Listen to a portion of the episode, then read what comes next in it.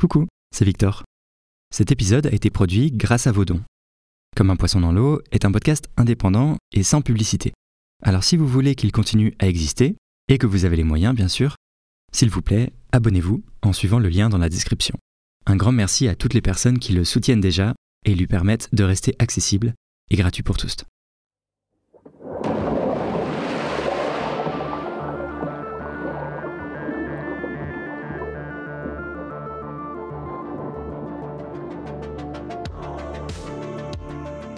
Salut, moi c'est Victor Durand-Lepeuche.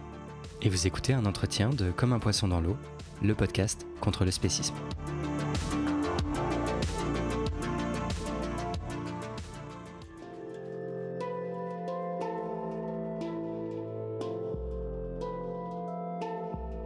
Alors, je m'appelle Caroline Dubois, j'ai 50 ans et je suis une des créatrices du refuge Groin-Groin euh, qui a été fondé il y a maintenant 17 ans. Voilà, situé en Sarthe, euh, dans une petite ville de Neuvillette en Charny. Alors en fait, le refuge s'appelle Groin parce qu'au départ, on s'occupait principalement de cochons vietnamiens qui étaient pris comme euh, des animaux dits de compagnie par des particuliers qui finissaient par les abandonner et donc on avait essayé de trouver un moyen d'avoir un refuge pour pouvoir les replacer par la suite. Euh, il s'appelle aussi Groin puisque euh, en fait la présidente d'honneur de l'association est Rosalie et Rosalie c'est la première truie que j'ai eue comme comme un particulier et c'est comme ça que toute l'histoire de Groin a débuté c'est parce que j'ai rencontré euh, une dame qui euh, apprenait un cochon à répondre à son nom un jour en vacances et je me suis dit qu'est-ce que c'est que ça? Et pour toutes les mauvaises raisons du monde, j'ai voulu avoir acheté un cochon. Euh, et l'histoire a commencé comme ça puisque du coup, quand j'ai eu Rosalie, j'ai arrêté de manger de la viande, d'abord du cochon, ensuite de la viande en général, et puis les choses se sont enchaînées jusqu'à ce que je devienne végane au fur et à mesure du temps. Euh, alors je m'appelle Lucie Nayak et j'ai découvert euh, le refuge Groin-Groin il y a euh, maintenant un peu plus de deux ans. J'y suis arrivée pour réaliser un projet de recherche, pour réaliser une enquête ethnographique sur les relations entre humains et humaines et animaux dits de ferme hors contexte d'exploitation. Et c'est à cette occasion que j'ai rencontré Charlotte, qui était une rencontre très importante et bouleversante euh, dans ma vie. Je me suis tellement plu au refuge que j'ai continué ensuite à revenir euh, régulièrement. En fait, j'y avais passé trois mois à temps plein pour cette euh, recherche en faisant de l'observation participante. donc, je, travaillais comme bénévole au, refuge pour aider à l'entretien des espaces, aux soins aux animaux, etc. Et puis ensuite, j'ai continué à venir un week-end par mois environ tant pour la recherche que par euh, envie d'être là. Euh, c'est quand même euh, un, lieu qui est un, peu un petit paradis, notamment quand on est vegan et qu'on est confronté à la violence de ce que, enfin la violence subie par les animaux à peu près partout ailleurs. S'immerger ici, c'est quand même quelque chose de, très précieux au contact des quelques rares animaux hein, qui ont échappé à, à la trajectoire la plus classique euh, qu'ils peuvent avoir en tant qu'animaux dits de ferme, qui euh, ne sont pas envisagés comme des individus, mais euh, comme des ressources, comme des biens de consommation. donc voilà, j'ai continué à venir régulièrement, et, puis j'ai eu cette grande chance que le refuge puisse m'offrir un, un, poste de chargé de sensibilisation et développement et donc, ça fait six mois maintenant que je travaille euh, au refuge euh, avec énormément de joie. Alors Charlotte, euh, euh, c'est vrai qu'on a l'habitude quand on, parle d'un animal de préciser d'emblée son espèce comme si c'était euh, l'élément biographique ou la caractéristique la plus importante. Pour moi, en fait, je me souviens surtout de, Charlotte comme d'une amie, comme de quelqu'un d'extrêmement drôle, d'extrêmement enjoué, quelqu'un d'extrêmement positif dans sa manière d'appréhender le monde, quelqu'un qui se trouve être également une truie parmi d'autres caractéristiques. et donc Charlotte, elle est, oui, elle est née en novembre à l'automne 2020. dans un élevage intensif euh, dans le Morbihan. Donc l'élevage intensif, c'est l'immense majorité de l'élevage porcin en France. Et la Bretagne euh, est une région particulièrement connue pour, euh, pour cette pratique. Et très jeune, elle a réussi à s'en échapper. Euh, probablement, vraisemblablement parce qu'elle était isolée euh, dans une partie infirmerie après s'être fait dévorer les oreilles par les autres cochons euh, de l'élevage. Le, cannibalisme est quelque chose qui s'observe assez fréquemment en élevage intensif en raison de la promiscuité hein, dans laquelle vivent les animaux qui tend à les rendre fous euh, Charlotte avait des petites oreilles rondes de souris, euh, évidemment qu'elle n'est pas née comme ça.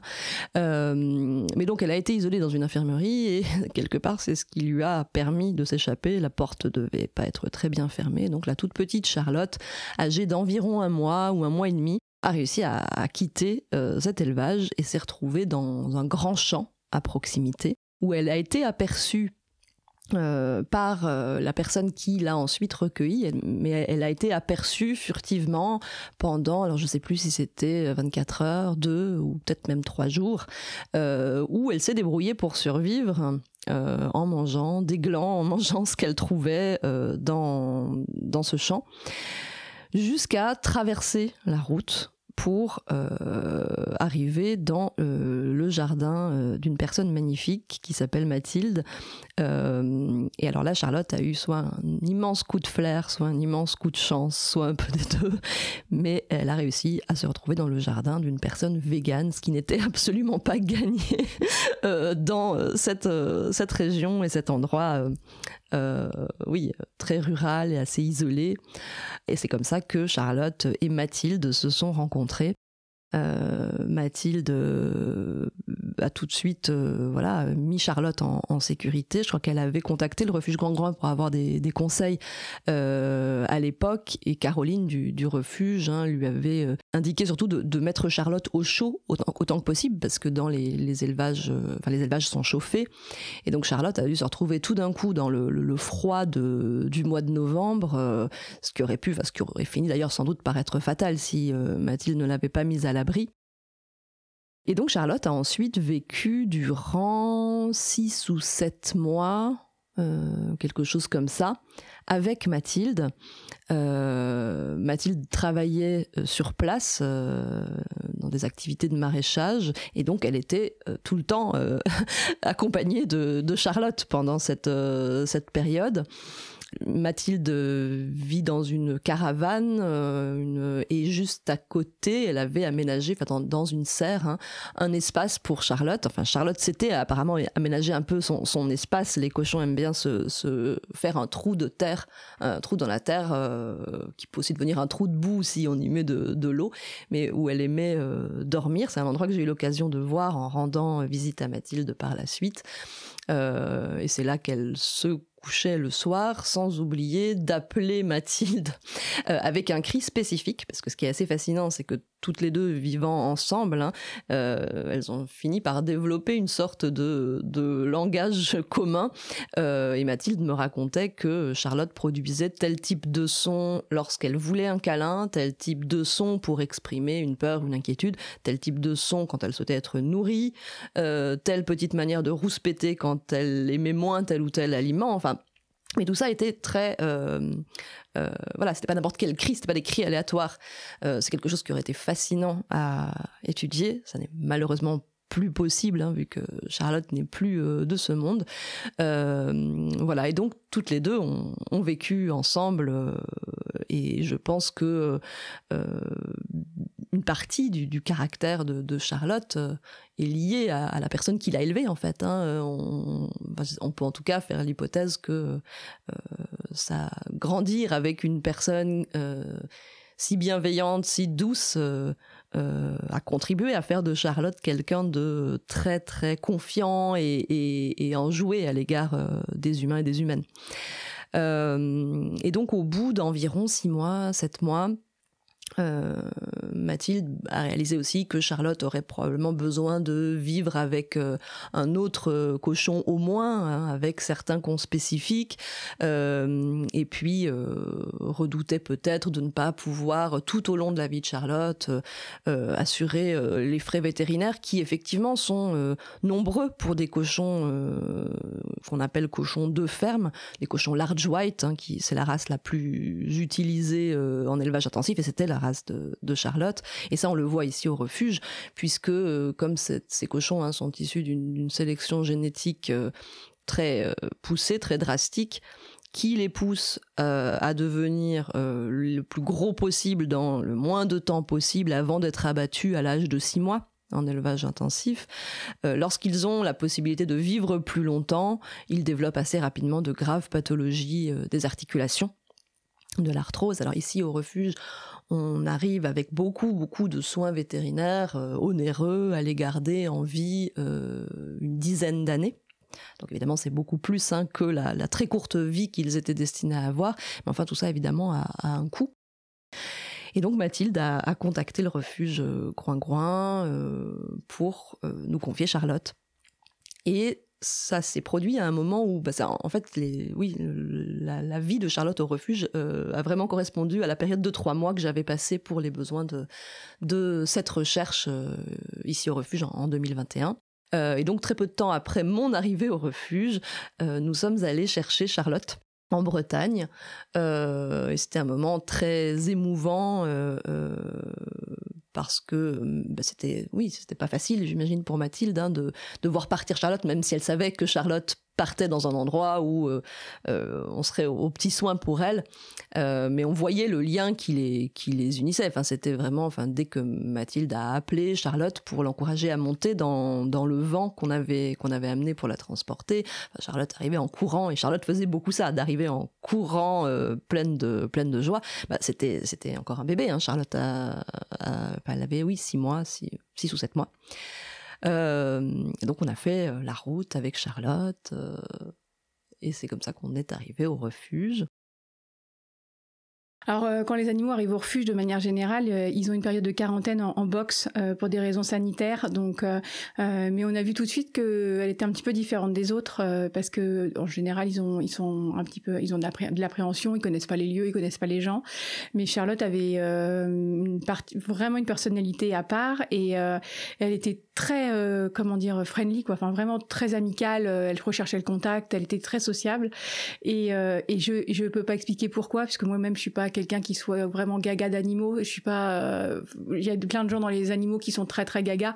Moi, je suis plutôt assez neutre. J'aime les animaux évidemment puisque j'ai le refuge, mais et Charlotte, euh, j'ai tout de suite senti une connexion avec elle. Je peux c'est pas très explicable, mais c'était un truc qu'on a pu euh, on a pu voir que ça faisait la même la même chose à plein de gens du refuge, euh, avec des personnalités différentes aussi. Euh, elle était vraiment, on avait envie de la connaître. Il y a des gens qui sont solaires, et ben elle était solaire.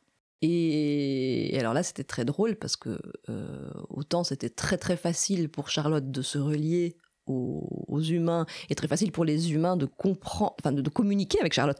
En fait, Charlotte, d'une certaine manière, parlait un peu notre langue humaine, vu qu'elle voilà, elle avait grandi avec une humaine et elle avait passé euh, tout le début de sa vie à observer cette humaine, à observer les comportements humains. Les cochons, ça me frappe toujours ici au refuge, ont une rapidité d'apprentissage qui est vertigineuse. J'ai l'impression qu'ils voient une chose une fois et c'est compris. Enfin, euh, c'est assez troublant. Et donc voilà, euh, c'était très. Enfin, Charlotte avait tout de suite, bah, tout de suite fait fondre tout le monde au refuge parce qu'elle était vraiment euh, particulière, contrairement à d'autres cochons qui ont vécu euh, davantage de, maltraitance ou, pendant une période plus longue. Charlotte, elle, était tout à fait à l'aise avec tout le monde elle dégageait vraiment une joie et un enthousiasme pétaradant qui était, qui était vraiment bouleversant. En revanche, c'était beaucoup plus euh, difficile pour elle au début euh, de euh, se rapprocher des, des, cochons, enfin de cohabiter avec d'autres cochons qu'elle connaissait très peu en fait, et qu'elle connaissait en plus de manière peu agréable vu que voilà, ses oreilles témoignent de relations compliquées avec ses cons spécifiques pendant son premier mois de vie. donc pour Charlotte, c'était vraiment, euh, vraiment pas facile. Je dis souvent en plaisantant parce que il faut éviter de faire parler les, les, animaux avec une, avec une voix humaine, avec des mots humains. Mais enfin, je pense pas la trahir beaucoup en disant que euh, elle s'approchait vraiment de nous avec l'air de dire, mais enfin, madame, comment se fait-il qu'on m'ait installé avec des porcs? Elle savait pas du tout ce qu'elle était censée faire avec ces gens-là, euh, qui étaient d'ailleurs que moyennement agréables et accueillants, comme c'est l'usage hein, chez les cochons. Alors ça, ça peut toujours choquer euh, les, humains attachés à la notion de démocratie que nous sommes, il euh, bah, n'y a pas de ça chez les cochons. La hiérarchie, euh, c'est sacro-saint, c'est très important, il faut l'établir, puis la respecter. Alors bon, heureusement, c'est un groupe, le groupe des, cochons dits de ferme, où Charlotte a été installée sont quand même assez des relations assez équilibrées sous la houlette d'Eston le magnifique un cochon assez âgé et très respecté euh, des autres. Donc euh, voilà, Charlotte n'a pas été, euh, n'a pas eu un accueil trop trop mauvais, mais enfin il fallait qu'elle apprenne à communiquer avec les cochons, à respecter la hiérarchie établie. ce qu'elle a appris à faire, c'était un peu de travail, j'imagine, pour elle, et un peu perturbant au cours des premières semaines de son séjour au refuge.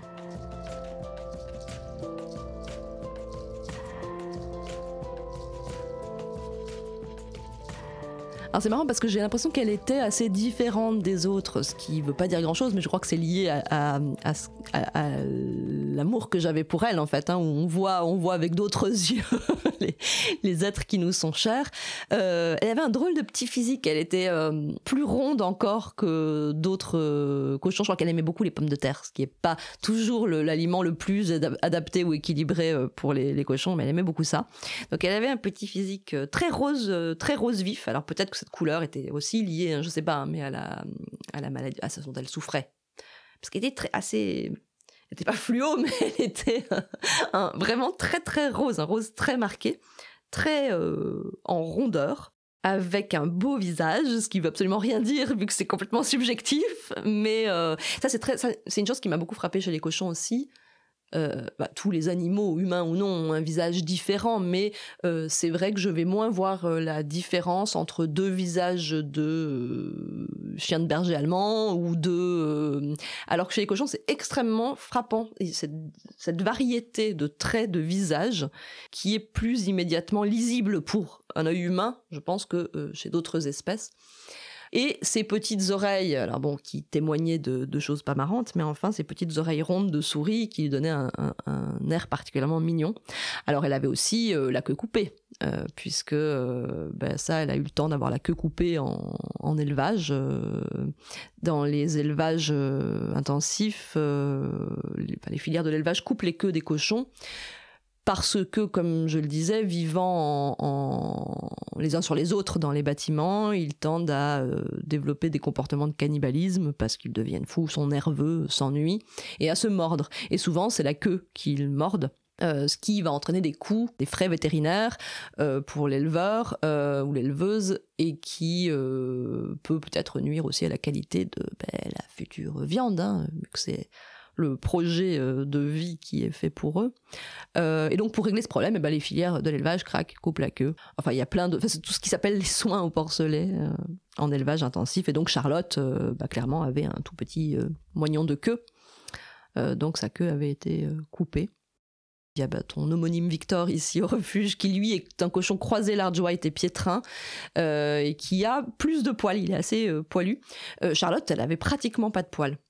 Euh, très très glabre, enfin quelques petits poils un peu, mais, mais très peu de poils, toute rose. Euh, c'est vrai que le toucher de la peau des, des cochons, c'est quelque chose d'assez particulier. Euh, sur le ventre, en tout cas, c'est très doux et c'est étonnamment proche. En tout cas, dans le cas de Charlotte, c'était étonnamment proche du toucher d'une peau humaine. C'est assez troublant et l'odeur aussi des cochons, enfin, ce qui n'est pas une odeur mauvaise ou une odeur de, de, crotte, enfin, comme ça peut être le cas dans une porcherie, parce que ici, bah, ils vivent à l'extérieur et les, et les pâtures sont extrêmement entretenues, mais une odeur que j'ai pas trop aimée, en fait, en général, que je trouvais un peu sucrée, je sais pas comment la décrire. En revanche, très vite, j'ai adoré celle de Charlotte. Donc là aussi, c'est comme dans les, voilà, les individus qui nous deviennent proches, on va apprécier certaines choses qu'on n'aurait pas forcément pensé euh, apprécier. Ce qui m'a le plus immédiatement frappé chez Charlotte, c'est son côté confiant, euh, joyeux, très très propre. très Alors les cochons sont des animaux propres, hein, contrairement à la réputation qui est la leur. Euh, oui, ils prennent des bains de boue, mais enfin la boue c'est pas sale en soi, c'est de la terre et de l'eau, c'est sale tu la mets sur ta parure de lit, mais sinon c'est c'est pas sale. et surtout, les bains de boue sont très importants pour eux pour protéger leur peau euh, du soleil, euh, pour se rafraîchir, pour euh, se déparasiter, etc. Et les cochons, donc, comme je le disais, sont très propres, puisque déjà ils ne font pas leurs besoins là où ils dorment, alors que d'autres animaux, comme les, les, chevaux ou les poules, ont beaucoup moins de scrupules dans ce domaine. Mais Charlotte encore plus que d'autres cochons du refuge, semblait extrêmement euh, méticuleuse sur euh, la, propreté, que tout soit bien. Une chose qui m'a beaucoup étonnée, mais ça je saurais jamais le fin mot de l'histoire, mais enfin, Charlotte avait pris l'habitude, lorsqu'elle me voyait le matin arriver avec ma brouette pour ramasser du caca, euh, puisqu'on ramasse tous les cacas de tous les cochons euh, tous les jours ici au refuge, euh, de venir en courant me dire un petit bonjour, de faire son caca tout près de ma brouette, puis de partir, de reprendre ses activités. Alors, je pense pas que c'était pour me rendre service. Enfin, j'en sais rien, mais je, je pense pas qu'elle se soit dit tiens, ce sera plus pratique pour elle si je lui amène ma crotte plutôt que si je la laisse aller à ma crotte. mais j'ai plutôt eu l'impression que c'était, enfin, une hypothèse en tout cas. Enfin, c'était bon, bah comme t'as l'air de t'intéresser au caca, regarde moi aussi, j'en fais des jolis et voilà, je t'en apporte un. Enfin, c'était très étonnant parce que c'était la seule à faire ça, à venir spécifiquement euh, faire ça à côté de la brouette. bref, donc toujours toute rose, toute propre, au milieu des grandes pâtures vertes. elle était très, oui, euh, c'était quelqu'un de très orienté euh, euh, vers le plaisir, hein, un côté très, très épicurienne. elle adorait jouer aussi avec le jet d'eau, alors parce qu'elle elle avait été habituée petite avec Mathilde, puisque Mathilde, en, prenant soin des, légumes qu'elle cultivait, enfin avait un, tuyau d'arrosage. Et autant si on présente un jet d'eau, un tuyau d'arrosage à un cochon qui n'en a pas l'habitude, ce sera plutôt quelque chose qui va lui faire peur, qui, enfin souvent ils apprécient pas trop. Charlotte adorait ça, qu'on l'arrose avec le tuyau d'arrosage et de jouer à mordier le tuyau d'arrosage. Et euh, Enfin, c'était vraiment quelque chose qu'elle aimait beaucoup. Donc oui, elle était, voilà, euh, on la voyait souvent prendre du plaisir et ne pas bouder son plaisir dans plein de domaines. Euh, donc voilà, quelqu'un d'enjoué, de, de courageuse aussi. Euh, bah voilà, bon, on se fait manger les oreilles. Bon, euh, tiens, une portée ouverte, c'est quand même pas terrible ici. On va sortir voir comment c'est dehors. Enfin, de voilà, d'avancer. Alors, elle n'a pas eu le temps de le faire longtemps, la pauvre, mais c'était très très inspirant pour moi mes collègues maintenant, enfin ce sont maintenant mes collègues au, refuge, mais qui ont vu passer pas mal de truies et de cochons euh, au fil du temps, euh, disaient que Charlotte était exceptionnelle, que, que ce, rapport aux humains, cette manière de, de venir nous parler, enfin pour caricaturer, euh, personne n'aurait été surpris si Charlotte avait pris la parole avec des mots. Enfin, elle faisait d'ailleurs beaucoup, beaucoup ces petits bruits de reconnaissance que font les cochons entre eux quand ils se croisent elle faisait beaucoup euh, à, l'attention des humains. On le voit aussi avec une, bah là en ce moment avec une petite truie euh, qui est en pension refuge, une truie euh, naine, donc qui vit, alors là elle est en pension, mais qui, qui, vit sinon avec une humaine qui en prend grand soin, dont elle est proche. Et Olive fait beaucoup ces petits bruits dès qu'un humain ou une humaine est à l'approche. Enfin, elle cherche à interagir particulièrement. Et c'était beaucoup le, le cas de Charlotte aussi. En toute honnêteté, je pense que Charlotte se sentait proche de beaucoup d'humains et d'humaines à partir du moment où tu es gentil avec elle. Hein. Je, je... C'est pas du tout sûr qu'elle se sentait plus proche de moi que d'autres humains et humaines. Après, euh, voilà, j'avais moins de travail ici que les que les soigneurs soigneuses. Je pouvais prendre plus de temps pour euh, et elle était euh, demandeuse de ça. Et puis au bout d'un moment, j'étais parfaitement, elle me reconnaissait parfaitement. les cochons reconnaissent très rapidement les gens euh, et, distinguent les visages. Enfin, ça, c'est des choses qui ont été montrées aussi par, euh, par l'éthologie. Euh, et effectivement, lorsque j'arrivais, elle venait vraiment en courant, mais il pouvait l'arriver de le faire avec d'autres personnes aussi. Alors en fait, euh, elle n'est pas restée très longtemps. Euh, mais oui, en fait, quand j'allais voir les animaux, j'allais voir Charlotte, euh, et puis elle venait vers toi, t'avais même pas même pas le choix en fait. Elle venait chercher un câlin.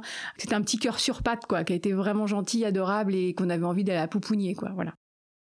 Je pense que ce qui m'a, pour te parler un peu de la relation que j'avais avec Charlotte, c'est c'est vrai que c'était très, inattendu de développer une relation que je qualifierais de relation d'amitié, puisque en fait c'est quelque chose que le refuge rend possible.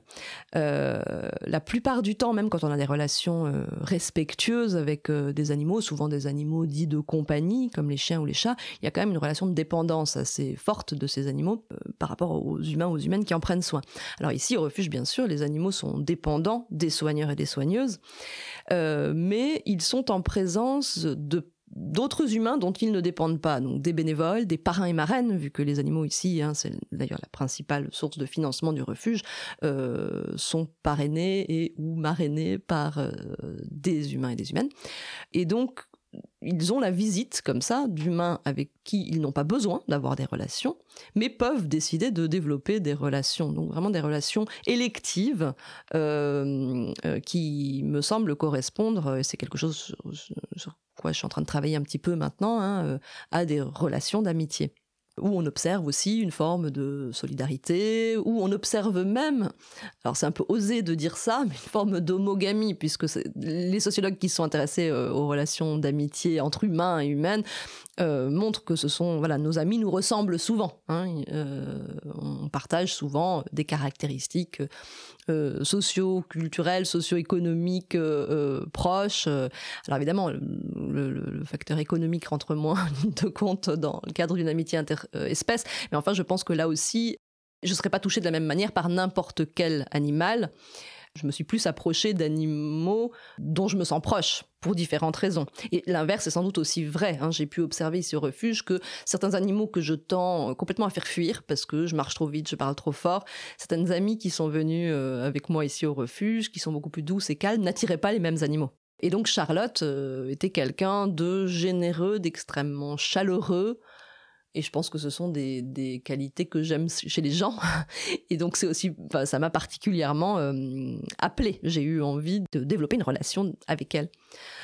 Euh, et donc, bah, ces relations évidemment se matérialisent pas dans euh, les mêmes activités que euh, celles qu'on peut avoir euh, avec des amis humains. on va pas au cinéma, on boit pas une bouteille de vin, on va pas au restaurant. Encore que, bah, je sais pas, peut-être que Charlotte aurait aimé tout ça si elle y avait eu accès. mais ce qui m'a intéressé, c'était de développer des activités qui aient du sens à la fois pour elle et pour moi. Ça aurait été absurde peut-être pas. Enfin, pour moi, ça aurait été absurde de me rouler dans un bain de boue avec Charlotte parce que j'aurais pas eu envie de le faire. Après, peut-être des humains qui auraient eu envie et ça aurait été très sympa et ça aurait renforcé les liens. Euh, mais de voilà, de trouver des activités qui soient pas fausses, c'est-à-dire qui me fassent réellement plaisir à moi et aussi à Charlotte qui sont donc beaucoup des activités à base de marcher, manger, dormir mais c'est des choses que j'aime bien faire, donc ça s'est fait assez naturellement. Euh, et donc notamment ce moment magique pour moi pendant mes trois mois ici au refuge de la sieste euh, avec Charlotte. On faisait la sieste dans la paille. Alors c'est vrai que ça aussi, hein, c'est une chose qui m'a surprise moi-même parce que bah, avant de faire la sieste dans la paille avec une truie, j'aurais pas pensé faire la sieste dans la paille avec une truie. Euh, et, et, et, surtout, j'aurais pas osé le faire avec n'importe quel cochon ici au, refuge. Enfin, au, au début, j'avais jamais rencontré de cochon de grands cochons euh, dits de ferme. Bon, c'est assez impressionnant. Ils ont en plus cette réputation horrible de, de, manger tout ce qu'ils trouvent, de pouvoir faire disparaître des cadavres, de manger des bébés, enfin, euh, voilà, qui sont euh, effectivement assez délirantes, mais sans le savoir, parce que je ne pensais pas avoir beaucoup lu sur ce type de, de, de, de, mythes euh, sur des cochons, mais enfin, je voyais que c'était quand même très présent parce que ça m'est bien revenu en, tête au moment où j'ai posé ma tête à côté de celle de Charlotte dans, dans la paille. Donc, on est quand même bien imprégné de ce type de, de, représentation. Mais là aussi, avec Charlotte, ça s'est fait de manière assez évidente. Elle, elle avait une telle absence d'agressivité une telle euh, façon de, de, se blottir aussi, de, de, de, poser son pied dans, dans ma main. Enfin, euh, quand on, enfin, que vraiment, il fallait faire un tout petit peu attention à une chose, c'est qu'en se relevant, elle aurait pu pas, du tout euh, de façon malveillante, mais euh, bah, juste se relever et, me marcher un peu dessus. Alors il y a eu de ce type, ça, s'est arrivé euh, pas au moment de la sieste, mais à d'autres moments où je faisais pas attention, je mettais mes pieds et bah quand même se retrouver avec un petits pieds.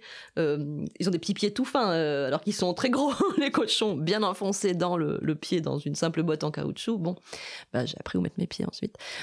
Donc voilà, euh, c'était assez intimidant Mais ça n'a pas eu le temps d'être intimidant longtemps de faire la sieste avec Charlotte parce que c'est venu tout seul avec aussi la fatigue du travail euh, au refuge. Charlotte se met dans la paille, hop, je m'assieds. Ah tiens, moi aussi je suis fatiguée et puis je commence à sentir euh, ton souffle qui s'apaise et tout. Ça me berce et donc je m'allonge et hop, je m'endors. Alors sans doute peut-être pas d'un sommeil très profond, surtout que j'avais pas beaucoup de temps non plus, donc ça, je dormais pas plus d'un quart d'heure et je dormais pas euh, je, pense pas que je me suis endormie dès la première fois que j'allais me coucher dans la paille.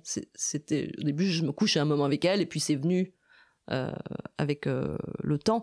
Quand je quittais le, box pour retourner travailler, je lui disais un petit mot, je disais ben, je, retourne travailler. Enfin, euh, elle comprenait pas forcément le sens des mots, mais ça devenait un peu une phrase rituelle qui annonçait que j'allais partir. Elle faisait aussi son petit bruit rituel à ce moment-là, et on se quittait comme ça. et c'est quelque chose qui renforce beaucoup les liens, puisque finalement, s'endormir euh, auprès de, quelqu'un suppose d'être vraiment en confiance. Euh, c'est aussi une expérience sensorielle assez forte puisque euh, assez vite bah, le, souffle, la respiration va se synchroniser. on sent la, chaleur du, corps de l'autre. C'est une, une, expérience très intime finalement qui donc renforce les liens au fil d'une relation enfin c'est encore plus après la mort de Charlotte en fait que j'ai réalisé l'importance de ce moment, de l'intensité émotionnelle et sensorielle de, de, ce partage, quand j'ai plus, plus eu la possibilité de, de le faire. C'est que quelques temps avant, sans du tout imaginer que Charlotte mourrait, je me suis dit, ah, mais comment je vais faire quand je vais partir d'ici? Il euh, bah, faudra que je revienne très souvent, euh, ce que j'ai fait quand même, même sans Charlotte. Mais oui, le, le, l'absence de l'impossibilité de faire perdurer cet échange vu qu'elle est, morte, c'est quelque chose que j'ai ressenti assez fortement. Mm.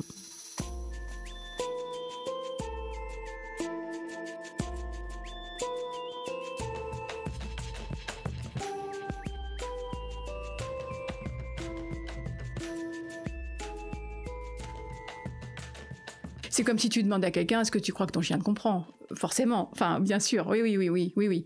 Euh, alors évidemment, euh, ils vont être plus réceptifs à euh, ton stress, l'intonation de ta voix, et puis surtout les, les, cochons sont des animaux ultra intelligents dans le sens où ils sont capables d'apprendre beaucoup de choses. Et par exemple, ils vont vraiment un reconnaître leur nom en, deux fois. Si tu les appelles deux fois avec avec de la nourriture, ils connaissent leur nom. tu peux leur apprendre n'importe quoi en très peu de temps si tu utilises comme récompense de la nourriture. Euh, ils peuvent résoudre des problèmes. Donc moi j'ai vécu quand même avec deux cochons vietnamiens à la maison. Euh, donc c'est chouette hein, qu'ils soient intelligents et qu'ils résolvent des problèmes. Le problème est cette intelligence au quotidien. Euh, ça veut dire qu'il faut mettre des sécurités enfants sur le frigidaire, qu'il faut faire attention aux prises électriques qui peuvent ouvrir un tiroir même s'il n'y a plus de poignée, parce qu'ils arrivent avec le bout du groin à passer par en dessous et à tirer sur le tiroir. voilà, enfin ils sont ils sont vraiment très ingénieux. Ils peuvent fermer les portes quand ils en ont marre aussi. Tu vois, si tu fais trop de bruit, euh, t'as des cochons qui ferment la porte en disant bon là ça va quoi. Voilà. Au refuge, on commence vraiment à, reconnaître euh, euh, les différents sons des cochons depuis très longtemps. On sait. Euh, donc ça, moi, ça me fait marrer quand je vois des études scientifiques où tu vois, genre découverte exceptionnelle, les cris des cochons, quand c'est aigu, ils ont peur, quand c'est, tu vois. Je dis ah ouais, ouais, ouais, ok. Donc on a, on a, on a donc payé des chercheurs pour, mais ils auraient dû juste venir ici. S'ils étaient venus ici en passant un petit peu de temps avec les cochons, il n'y avait pas besoin d'avoir toute cette dépense d'énergie. C'est, c'est, voilà, c'est comme, comme ton chien, quoi, ou ton chat quand tu vois, quand il aboie ou quand, euh, ou quand, il est, quand, ton chat ronronne, euh, t'as pas besoin d'études, tu sais que ton, quand ton chat ronronne, il est content en fait. Voilà. Quand ils sont par exemple excités euh, parce qu'ils sont contents ou, ou qu'ils veulent jouer, ils peuvent se mettre à courir, à aboyer un peu comme un chien. vraiment petit, avec un, son qui est proche de l'aboiement du chien. quand ils réclament quelque chose, genre c'est l'heure du repas par exemple qui va arriver, donc ils ont une horloge vraiment euh, très précise dans la tête, ils se mettent à crier de plus en plus aigus. Quand ils veulent euh, envoyer euh, promener un congénère pour lui pour lui dire là tu là tu m'embêtes, enfin arrête, ça va être un, cri qui est très guttural en fait. et oui. Et alors après il y a des petites subtilités qu'on n'a pas, enfin on n'a pas toutes les subtilités non plus, mais grosso modo entre comment ils se comportent et le et le son, maintenant on les lit super facilement. Là, encore une fois, avec Charlotte, c'était facile parce que c'est d'autant plus difficile de le décrire que ça semblait évident. Donc, on se pose moins la question, on se pose davantage la question quand on n'est pas sûr, qu'on voit qu'un animal, on ne sait pas si on l'embête plus qu'autre chose en, le caressant. Alors, euh, avec les autres animaux en général ici au refuge, euh, c'est vrai que bah, voilà, si un animal n'a pas envie d'être caressé, il va plutôt soit tourner la tête sur le côté, euh, soit s'éloigner, soit si on insiste, ce qu'on évite de faire ici, mais bah, éventuellement se fâcher, grogner, charger, mordre, enfin ça ça peut arriver, mais ça n'arrive en fait pas parce qu'on n'insiste pas. Charlotte était pratiquement toujours très contente quand on venait vers elle, elle se retournait joyeusement pour venir saluer et voir ce qu'on avait à lui proposer comme activité. Il arrivait aussi hein, certain matin parce qu'elle avait un côté très indépendant et autonome aussi. Elle n'était pas du tout euh, collée à nous euh, tout le temps. Enfin, les premiers jours, si, parce qu'elle avait assez peur des autres cochons. Mais assez rapidement, non. Elle allait explorer sa pâture. Et parfois, il pouvait m'arriver d'aller la voir. Elle faisait son petit bruit de. Enfin, dit un truc comme euh, Salut, t'es là, je suis là, on est là, c'est bien. Bon. Mais elle continuait de brouter l'herbe parce que les cochons broutent. C'est ce que j'ai découvert aussi en venant au refuge, puisque je ne le savais pas parce qu'on n'a pas l'occasion tellement de les voir brouter, hein, vu qu'ils sont élevés en bâtiment.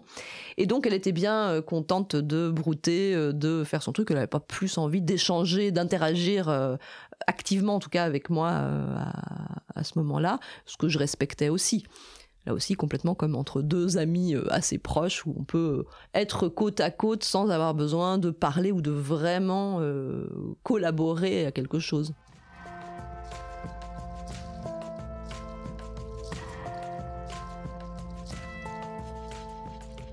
Alors Charlotte, euh, donc elle, avait son box euh, personnel euh, ici au refuge, un box qui, reste ouvert la nuit. Elle, aurait pu sortir la nuit, mais ils sont quand même bien diurnes les, cochons. Je crois, crois pas qu'elle devait sortir beaucoup la nuit.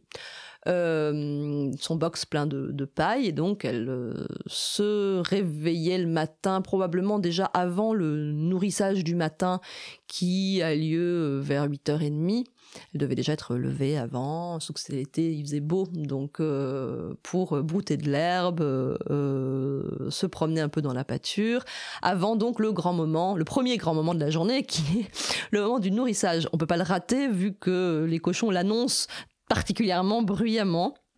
Euh, ils se mettent tous à hurler, euh, sont hyper impatients. Euh, il y a Barnet qui fait son cri de Barnet. Enfin, c'est le seul cochon à faire ce cri, un cri suraigu qui annonce l'heure des repas ici au, refuge. Je ne sais pas comment Barnet a, a appris ce cri, pour quelle raison il le produit, mais enfin, c'est le cri de Barnet. Euh, et donc Charlotte euh, bah, participait activement hein, aux réjouissances. Donc les cochons ici au refuge euh, sont nourris avec un aliment que Caroline et Servane, les, fondatrices, ont, développé en collaboration avec des vétérinaires nutritionnistes. Servane, la cofondatrice, est vétérinaire elle-même. Un aliment végétal qui surtout permet de nourrir les cochons sans les faire trop grossir, puisque les aliments qu'on trouve dans le commerce sont des aliments destinés à engraisser les cochons. Les cochons ne sont pas du tout pensés en dehors euh, du, jambon qui sont destinés à devenir. voilà, même au point qu'on ne peut pas les nourrir, euh, enfin pas trouver à les nourrir facilement en tout cas. Euh, de manière équilibrée, avec des aliments qui sont destinés à les garder en bonne santé, qui sont pensés pour eux et pour leur bien-être.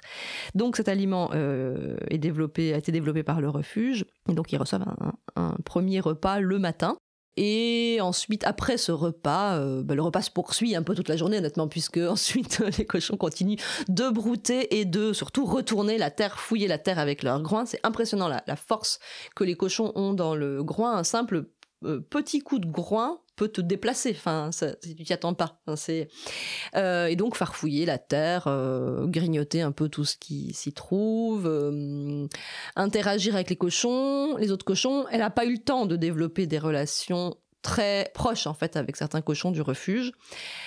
Elle avait des relations parfois un peu houleuse avec Noé, un jeune cochon d'à peu près son âge, qui était euh, au refuge aussi, où euh, Charlotte lui courait beaucoup après pour euh, jouer avec lui, pour et lui, bon, la, la snobait un petit peu, ou était pas très sympa avec elle. Par contre, il, a été très affecté par la mort de Charlotte. Enfin, je pourrais t'en parler euh, après. Enfin, il jouait un peu les, beaux indifférents. Et, euh, mais donc, ils étaient quand même parfois ensemble dans, dans, les pâtures, mais un peu toujours à bonne distance. Donc ensuite, voilà, elle se promenait, elle explorait jusqu'au moment du nourrissage du, de milieu de journée, donc la distribution des fruits et légumes. Euh, et là, alors évidemment, c'est toujours hein, les pommes et le melon qui ont plus de succès que le chou et la salade. Même si certains, on observe certaines différences aussi de, de, goût chez les cochons. Certains vont, ou chez les animaux d'ailleurs, hein, vont, préférer euh, plutôt tel euh, fruit ou légume, tel autre. Après, certains, certains fruits font l'unanimité, le melon, les fruits sucrés. Et donc là aussi, alors bah, Charlotte a dû apprendre à, bah, manger avec les autres, euh, euh, c'est pas forcément évident hein, euh, d'aller prendre un bout de pomme sous le groin de papy Stone. ou donc elle a dû apprendre à, là aussi les codes en fait de, de politesse au moment des repas. Où est-ce qu'elle peut prendre les aliments À partir de quand c'est trop proche d'un animal plus haut placé dans la hiérarchie.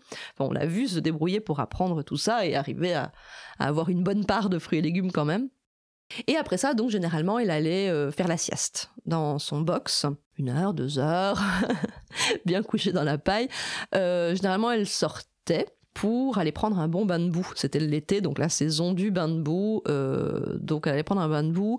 Ou elle avait aussi une petite piscine juste avec de l'eau, vu qu'elle avait cette habitude, je crois aussi peut-être de, quand elle était chez Mathilde. Je suis plus sûre, mais en tout cas elle aimait, bien voilà être dans l'eau ou qu'on l'asperge un peu au jet d'eau. Si le matin on lui mettait de la crème solaire, j'ai oublié ça. Euh, quand il fait très chaud, euh, ben on met de la crème solaire au cochon. Ben, là aussi, hein, c'est ils ont été sélectionnés génétiquement pour être, euh, ben voilà, sans trop de poils, de couleur blanc-rose. Donc évidemment, quand ils vivent à l'extérieur, souvent ils se protègent eux-mêmes la peau par le bain de boue justement qui fait une croûte ensuite de terre qui protège leur peau. Mais pour certains ou pour certaines parties du corps qu'ils n'arrivent pas à bien recouvrir de boue, met de la crème solaire.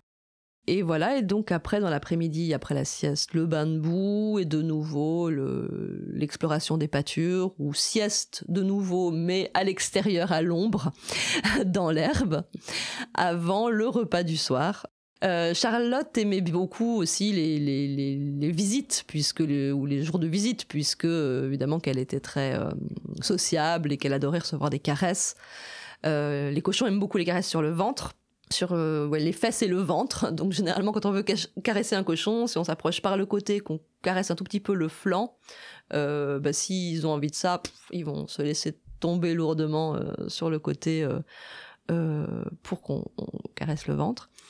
Et puis après le repas du soir, surtout en été, les, les cochons aiment bien prolonger un peu la soirée. C'est un moment très agréable, très paisible. On entend juste le, son de leur petit euh.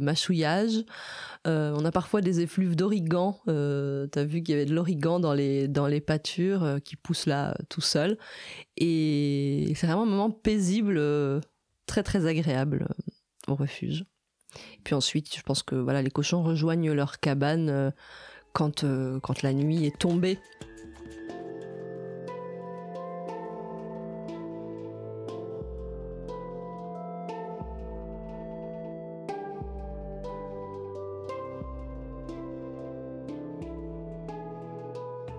Alors, elle n'était pas malade au départ. En fait, en tous les cas, euh, euh, Mathilde, son humaine, nous avait expliqué qu'elle euh, elle avait eu, je crois, un problème de santé qui avait été réglé par des antibiotiques, mais ça a son importance pour la suite de, l'histoire.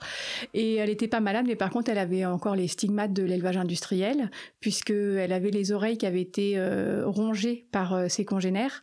Il faut savoir qu'en élevage indus, ils sont dans des espaces très restreints, sans absolument aucune, comment dire, distraction possible euh, sur du béton, sur du caillebotis en béton. Il n'y a pas de paille, il n'y a rien. Ils ont rien d'autre à faire. Et donc, en fait, pour passer, c'est des animaux qui sont euh, extrêmement euh, intelligents, explorateurs. Ils passent 70% de leur temps à explorer leur, leur environnement.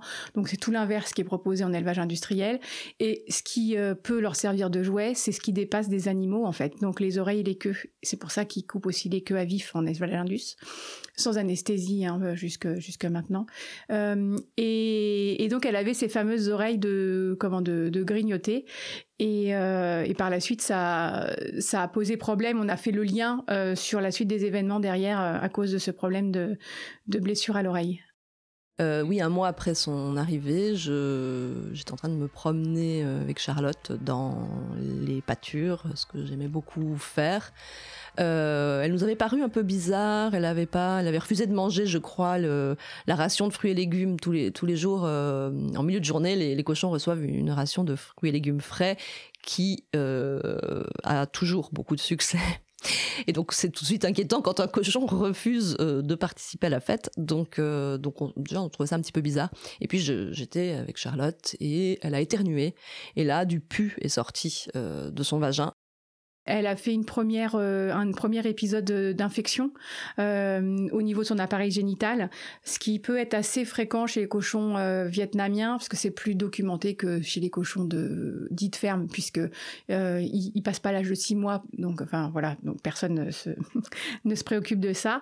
Euh, mais chez les cochons vietnamiens, il y a des comment dire des, des retours euh, bah, de vétérinaires très très spécialisés aux États-Unis qui font des autopsies sur ces animaux et qui euh, ne voit jamais un utérus euh, normal quand les animaux ont plus de 3 ans. Donc euh, la stérilisation et donc d'enlever l'utérus et les ovaires est vraiment recommandée pour éviter les infections, puisque quand il y a infection, la seule façon de le soigner, c'est d'enlever l'utérus de toute façon.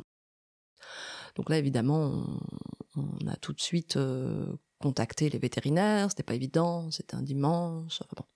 Euh, mais euh, Charlotte, euh Caroline a pu voilà faire le nécessaire et on a pu l'emmener le lendemain à la clinique pour une ovario-hystérectomie, une opération de, de stérilisation qu'on ne pensais pas euh, faire subir à Charlotte euh, puisqu'elle était déjà un peu trop grosse pour que l'anesthésie ne présente aucun risque. Ici, au refuge, les animaux sont stérilisés, les mâles sont systématiquement stérilisés euh, et les femelles le sont lorsque c'est possible.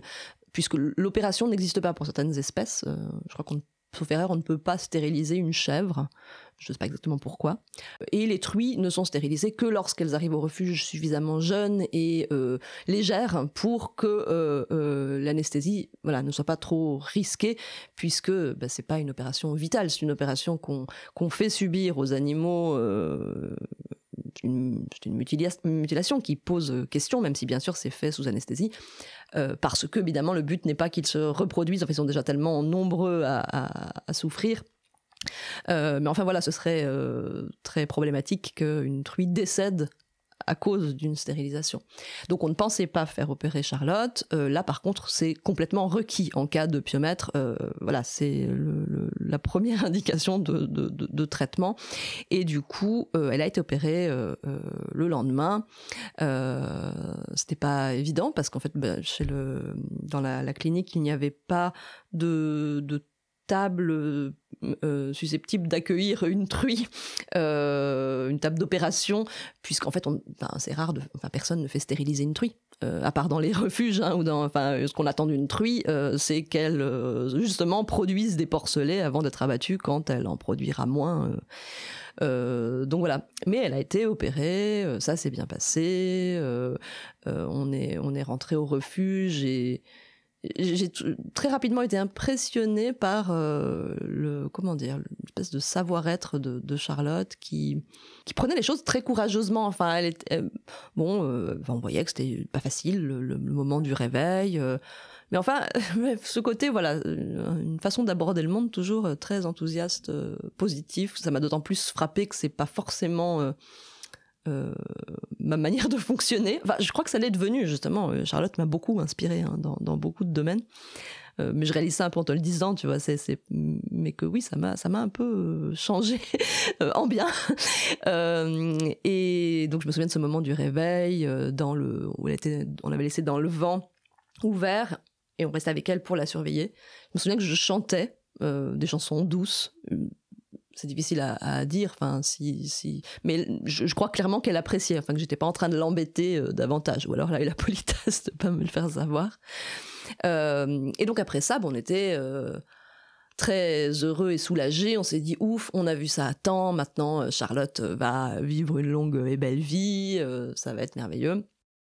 Je crois qu'elle a dû refaire un épisode, si ma mémoire est bonne, euh, encore d'une infection un peu bizarroïde. Elle a fait de la fièvre, donc on l'a remis sous antibio.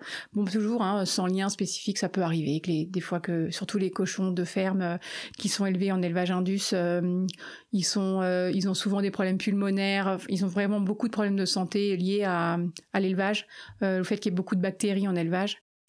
Et puis, malheureusement, environ encore un mois après ou un peu plus, deux jours avant la fin de mon terrain ici euh, au refuge, euh, alors que euh, j'allais aller voir Charlotte pour faire un petit, une sieste. Enfin, je faisais un petit bout de sieste avec elle parce qu'elle la poursuivait après quand je, retournais travailler.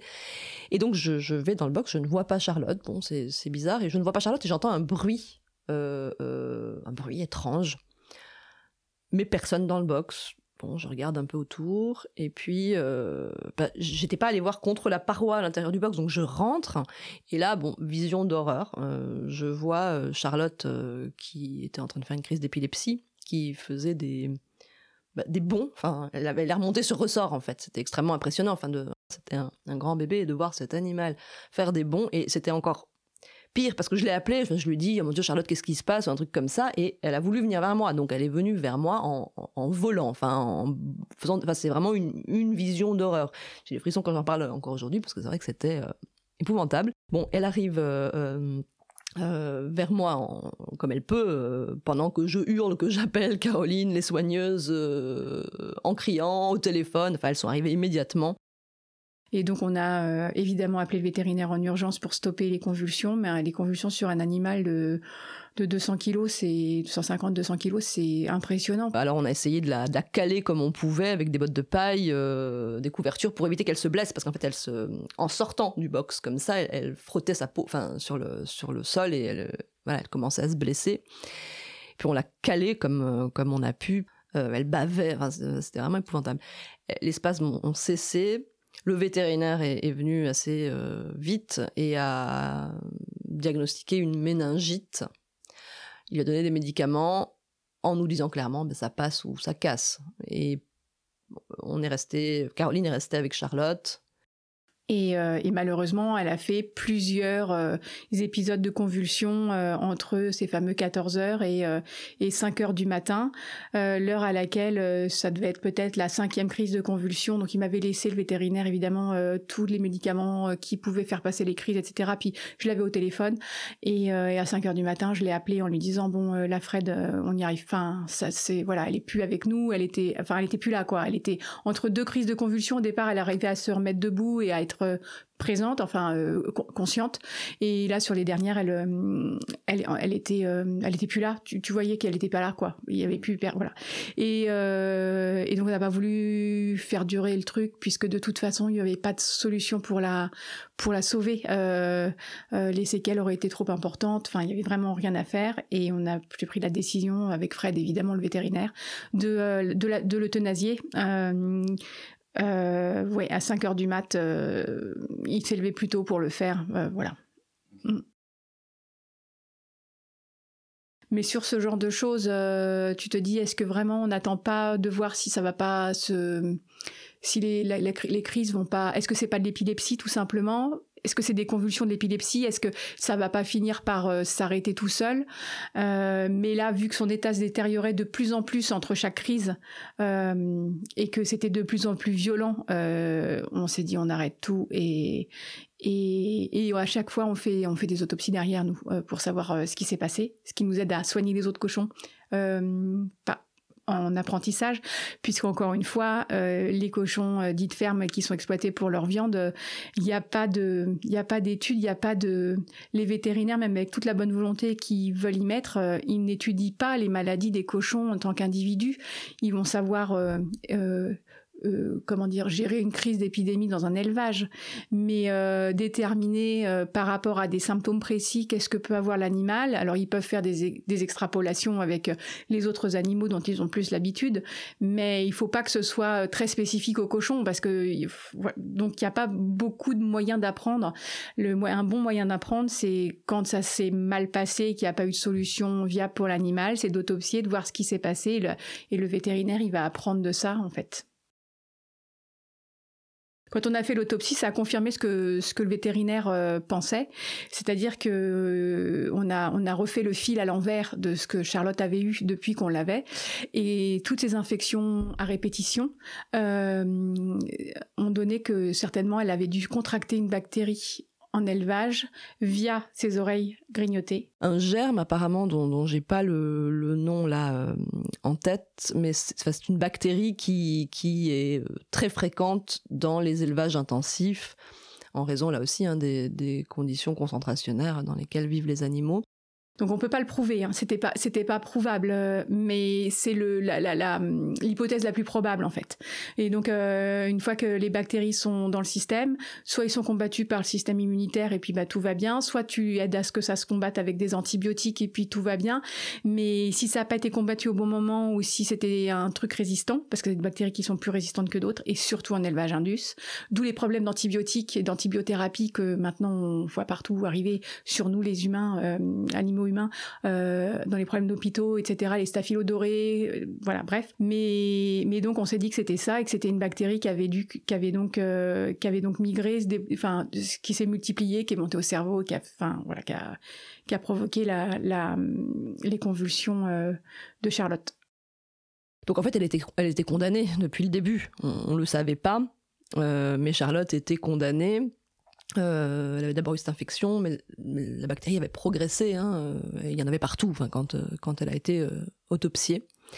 et ça, c'est vraiment quelque chose bah, qu'on rencontre beaucoup au refuge, c'est-à-dire que malgré tous les soins qu'on donne aux animaux, ils sont le plus souvent rattrapés, soit par la sélection génétique dont ils sont issus, soit par les conditions de vie en élevage qui ont été les leurs avant leur arrivée au refuge.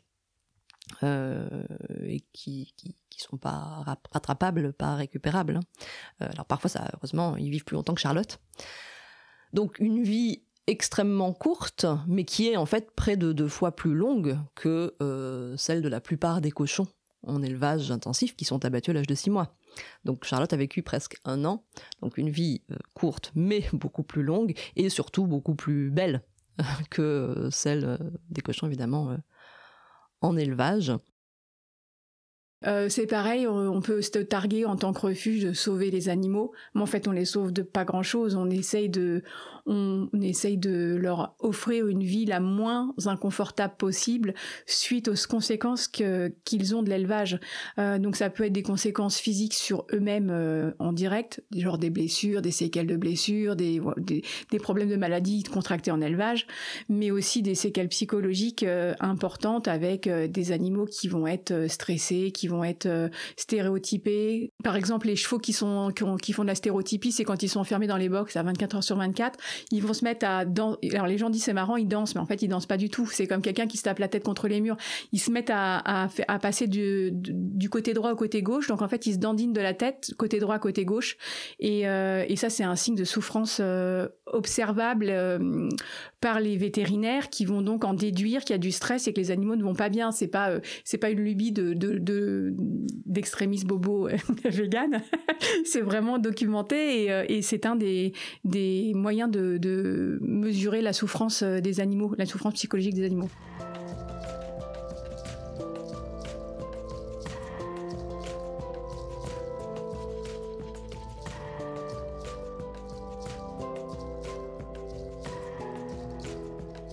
Alors, euh, bah, c'est toujours le problème. En France, euh, la législation fait que les gros animaux, tu t'as pas le droit de les enterrer chez toi. Euh, ils doivent partir à l'écarissage. Donc les chevaux, par exemple aussi, les poneys, les vaches, euh, tous les gros animaux euh, ne sont pas enterrables entre guillemets pour des raisons sanitaires. ce qui est complètement, enfin c'est toujours une conséquence de l'élevage, puisqu'en fait les animaux sauvages quand ils meurent, personne les enterre. Ils vont voilà, ils vont, ils vont se décomposer, retourner à la terre, mais parce que, parce qu'en fait, dans la nature, il n'y a pas une surpopulation d'animaux sauvages et que là, c'est régulé. Évidemment, avec les millions et millions d'animaux, euh, comment dire, euh, élevés pour euh, pour leur viande, ils peuvent pas traiter ce qu'ils appellent les déchets, enfin, comme enfin d'une façon euh, euh, naturelle entre guillemets bien que j'aime pas le mot naturel mais d'une façon euh, comme ça se passerait pour un pour une biche ou pour un ou pour un sanglier en forêt en fait alors ça c'était assez étonnant ce qui s'est passé avec Noé à la, à la, mort de Charlotte Noé était plutôt un peu brusque avec Charlotte, soit à jouer les indifférents, mais en même temps à surveiller ce qu'elle faisait. Enfin voilà, ils étaient encore en, en phase de, enfin, où ils apprenaient à se connaître. Hein. Ça a duré très peu de temps le, séjour de, Charlotte ici au, refuge. Euh, et quand Charlotte, euh, déjà quand elle avait été euh, en soins après son opération, elle a dû rester dix jours isolée en fait dans son box et elle avait un petit accès extérieur devant son box avec une barrière. Et Noé venait beaucoup la voir parce que Charlotte appelait comme une désespérée dès qu'elle entendait un humain ou une humaine parce qu'elle n'aimait pas du tout être toute seule là-dedans. Elle n'aimait pas beaucoup être seule. Enfin, certains moments d'indépendance choisis dans les pâtures, mais euh, sinon, elle avait besoin d'interaction. Et Noé allait souvent la voir. Et quand euh, elle est morte, en fait, il a, il a vu, enfin, il a, il l'a vu euh, quand elle a, hum, elle a eu sa crise de convulsion, qu'on avait, qu'on l'avait calée dans la paille, on était tous autour d'elle. bah, il, est venu voir, et ben, il a vu que quelque chose n'allait pas. Et puis ensuite, il a vu aussi son, son corps après le, juste après l'euthanasie et avant qu'elle soit emmenée euh, pour l'autopsie, que son corps soit emmené pour l'autopsie. Donc il a, il a vu qu'elle était morte. Et ce qui m'a vraiment étonné, c'est que moi j'avais pas beaucoup de relations avec Noé. Euh, je l'avais toujours trouvé un peu brusque. Euh, euh, bah, puis aussi, il embêtait ma copine Charlotte, donc j'étais pas du tout objective. Mais s'il embêtait trop Charlotte, je pouvais avoir tendance à m'interposer.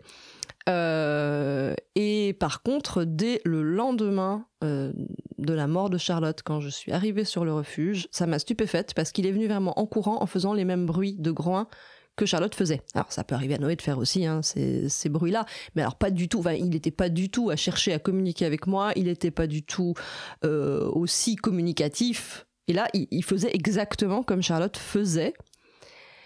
Et je, alors là, voilà, c'est très difficile, c'est évidemment de l'interprétation, mais enfin, je suis assez persuadée qu'il m'avait identifié en tout cas comme euh, la copine de Charlotte, enfin quelqu'un qui aime bien Charlotte, qui est tout le temps avec Charlotte. Euh, et pour des raisons qui lui appartiennent, mais enfin, il a euh, opéré ce rapprochement avec moi le lendemain de la mort de Charlotte. Donc je suis allée le voir et d'ailleurs il était très, il nous collait beaucoup, pas que moi, hein, mais tout le monde dans les dans les jours qui ont suivi.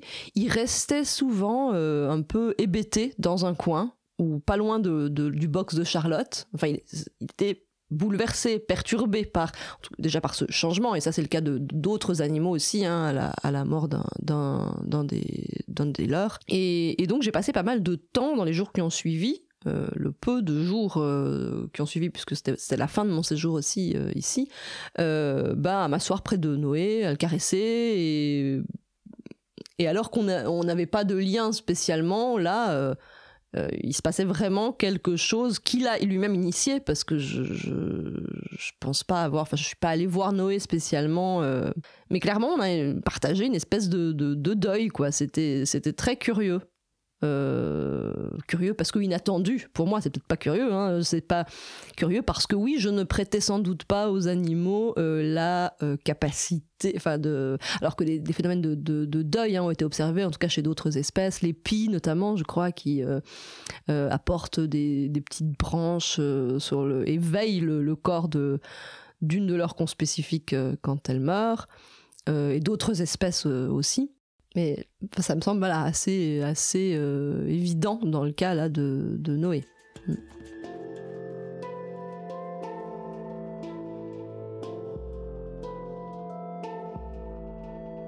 Ah, ça a été très très dur. Ça correspondait en plus à une période de ma vie où j'ai eu de nombreux autres deuils euh, dans ma famille. Donc euh, la cerise sur le gâteau là. Et puis je m'attendais vraiment pas. Enfin Charlotte c'était un bébé, donc c'était extrêmement brutal, inattendu.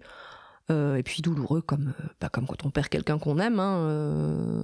donc oui, puis Charlotte reste extrêmement présente dans mes pensées, dans ma vie et dans mon engagement euh, en faveur des, animaux et de la défense des animaux et de leurs droits, c'est beaucoup euh, pour Charlotte quand même. Euh, pas que, mais à, enfin, à travers elle, bah, tous les autres bien sûr, mais disons que ça m'accompagne et ça me donne de, la, de la force dans, dans ce militantisme-là ça a bien nourri ma colère aussi hein, de, ben voilà, de, voir que ben même quand on, quand on sauve les animaux, malgré tous les bons soins et l'amour qu'elle a reçu d'abord de Mathilde, puis de nous ici au, refuge, ben voilà, le résultat c'est qu'elle est rattrapée par euh, les conditions de vie qui étaient les siennes euh, en élevage. Euh, mais ça nourrit une saine colère, une colère qui motive justement à, à essayer de, bah, sensibiliser, de, faire avancer un tout petit peu euh, les choses pour les animaux dits de ferme, pour essayer vraiment, et c'est vraiment ce qu'on essaye de faire au refuge, hein, de, permettre au plus grand nombre de les rencontrer en tant qu'individus. pas uniquement en tant qu'espèce et pas du tout en tant que bien de consommation, que marchandise. C'est vraiment le statut de ces animaux partout ailleurs ou presque. Et puis, c'est, enfin, je, crois que j'aurais été très heureuse de venir travailler au refuge Grand Groin, même s'il n'y avait pas eu Charlotte. Mais là aussi, ça, ça, ajoute encore, ça apporte encore. Euh, enfin, cette dimension-là est aussi présente de travailler euh, là où, Charlotte a brièvement vécu et où je l'ai connue. Euh, après, voilà, j'y pense pas tout le temps. Même quand je passe devant son box, c'est plus une chose, euh, comment dire, c'est voilà. Puis avec le temps, il y a d'autres expériences, d'autres souvenirs qui se construisent ici au refuge. Euh, mais pour le coup, c'est quelque chose que je vis plutôt positivement. Enfin, de, de, de, continuer à être là où elle a été euh, et, euh, et, et, voilà. Et ça me donne de, de, la force dans ce que je fais. c'est plutôt quelque chose aujourd'hui même si j'aurais infiniment préféré qu'elle soit toujours là et que la relation puisse euh, euh, se développer euh, encore davantage et puis surtout qu'elle ait la possibilité de, de, bah, vivre une vie belle plus longtemps. maintenant, c'est quelque chose qui m'a vraiment énormément marqué et qui fait partie de moi, mais de, de façon favorable, de façon positive. Mm. Eh ben euh, Charlotte, euh, Charlotte, je trouve qu'elle a parfaitement bien représenté ses congénères pendant ces deux mois. Euh, ça a été court mais intense.